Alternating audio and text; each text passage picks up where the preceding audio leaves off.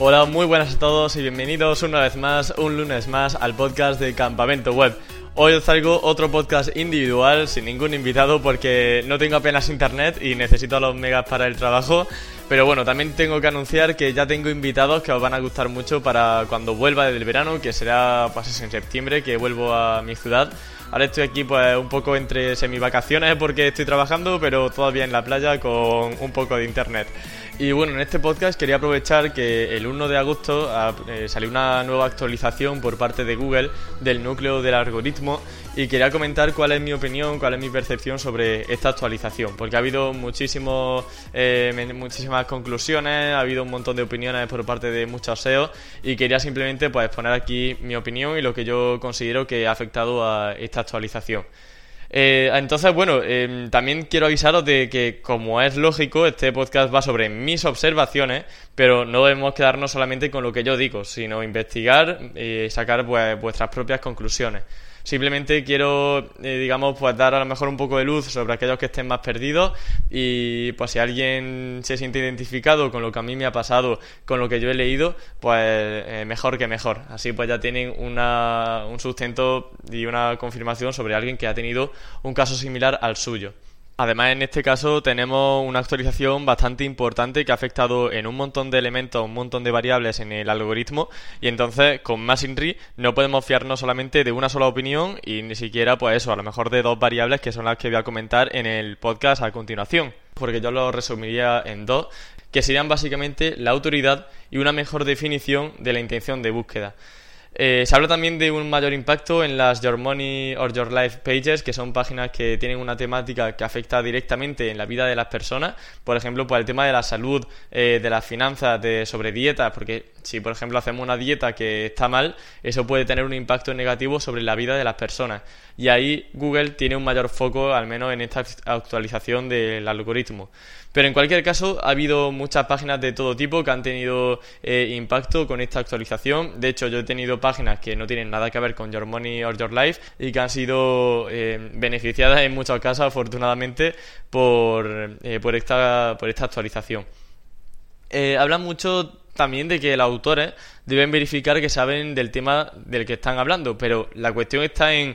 cómo puede saber Google que un autor está hablando y sobre algo que sabe. Porque al fin y al cabo, si yo pongo en una biografía, pues que yo soy experto en, nutrición, por ejemplo, que estoy licenciando en la Universidad de Harvard o lo que sea, todo eso yo incluso me lo puedo inventar. Y no solo es que me lo puedo inventar, sino que también veo bastante difícil que Google pueda interpretar una biografía para ver si una persona es apta o no para redactar sobre un tema. Lo veo algo mm, demasiado enrevesado para que realmente sea mm, algo 100% de fiar. Yo creo que mm, realmente la autoridad que conseguimos con los enlaces es lo que le da a Google pistas sobre si una fuente es de fiar o no. Si una página web apenas tiene enlaces, si apenas tiene autoridad, pues yo creo que Google ahí puede sacar eh, la conclusión de que es una página cuyo autor no ha conseguido tampoco eh, captar mucho la esencia a lo mejor de ese artículo, que no sabe muy bien de lo que habla y por tanto las páginas no lo recomiendan. Sería un poco la antigua usanza del SEO, bueno, antigua y actual usanza sobre SEO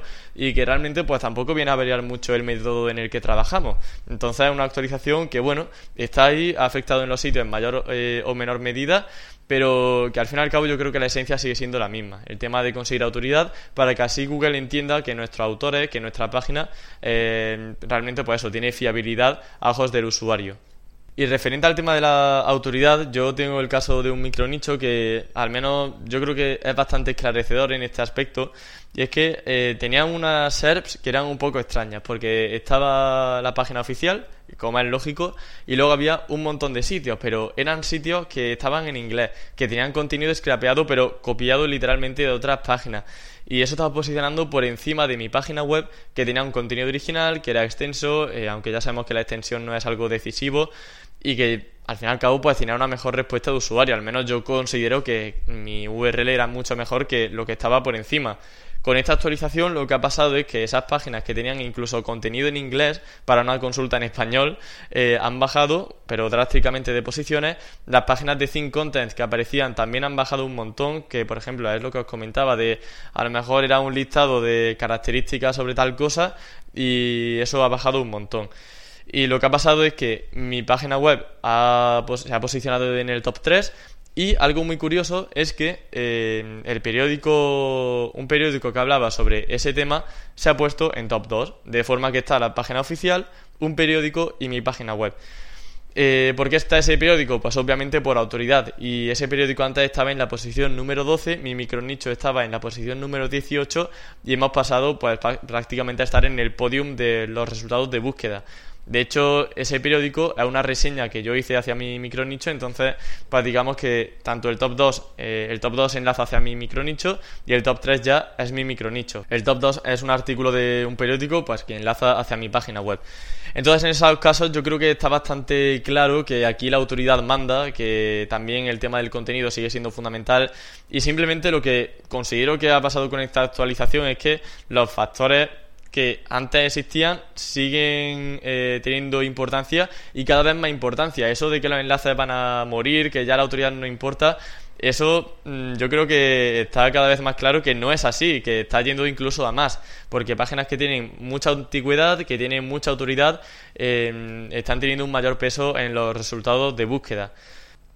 De forma más oficial ya tenemos un tweet que comentó Google en la actualización anterior a la del 1 de agosto, en la que comentaba que nuevamente se actualizó el núcleo del algoritmo y que si habíamos bajado no significaba que nuestra web fuese mala, sino que han querido premiar a otra y que en cualquier caso ya es un poco como un caos, porque ellos simplemente hablan de que es una actualización del núcleo, que lo que hacen es afinar un poco mejor en la intención de búsqueda, por tanto yo recomiendo siempre que haya URLs concretas para cada keyword, una URL por cada objetivo. Y es que, por ejemplo, yo estoy muy de acuerdo con Romu porque comentaba en Twitter que ni siquiera los de Google entienden su algoritmo y que este tipo de esfuerzos por entender este tipo de actualizaciones eh, pues apenas van a cambiar las cosas y suponen un sobreesfuerzo de por querer entender cosas que, que realmente tampoco va a hacer que nosotros cambiemos nuestra forma de actuar en cuanto a SEO.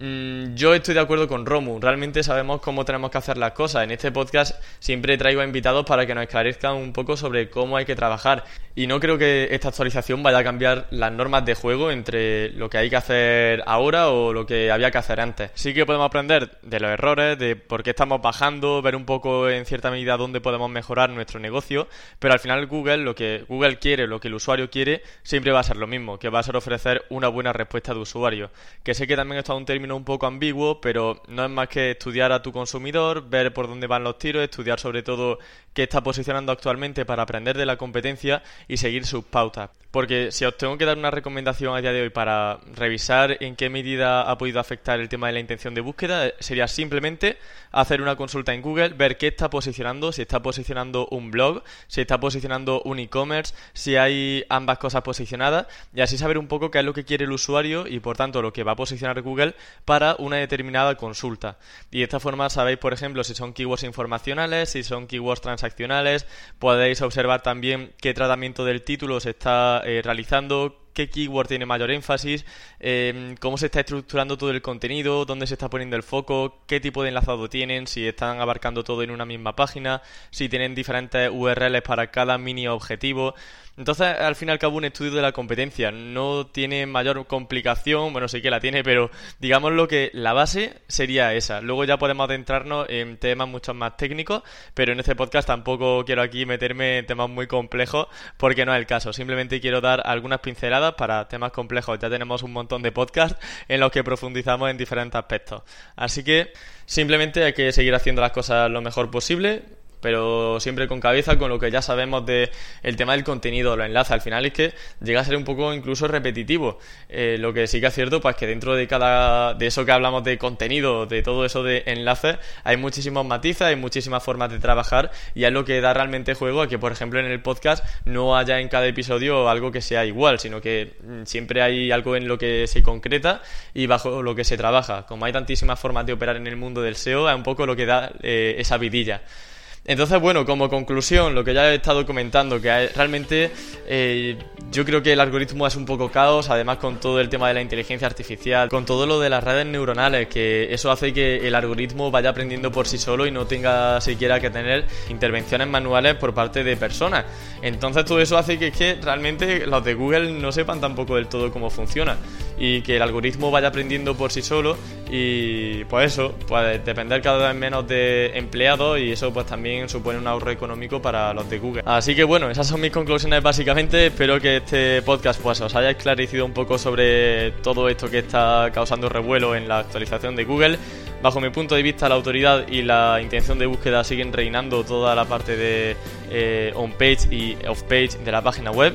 Y nada, para seguir haciendo las cosas bien, ya sabéis que el próximo lunes tendremos un nuevo podcast, un nuevo invitado. Bueno, el próximo lunes no lo sé porque a lo mejor sigo aquí eh, sin tener mucho internet, pero en cualquier caso en septiembre ya sí que sí, con un nuevo invitado, con muchas ganas eh, de aprender, con muchas eh, cosas que contar, con un montón de invitados que tengo ya en mente y que, se han, que han aceptado venir al podcast y cosa que agradezco como siempre muchísimo. Así que nada más, nos escuchamos el próximo lunes o si no dentro de dos semanas con muchas cosas que contar y muchas ganas de aprender. Hasta la próxima.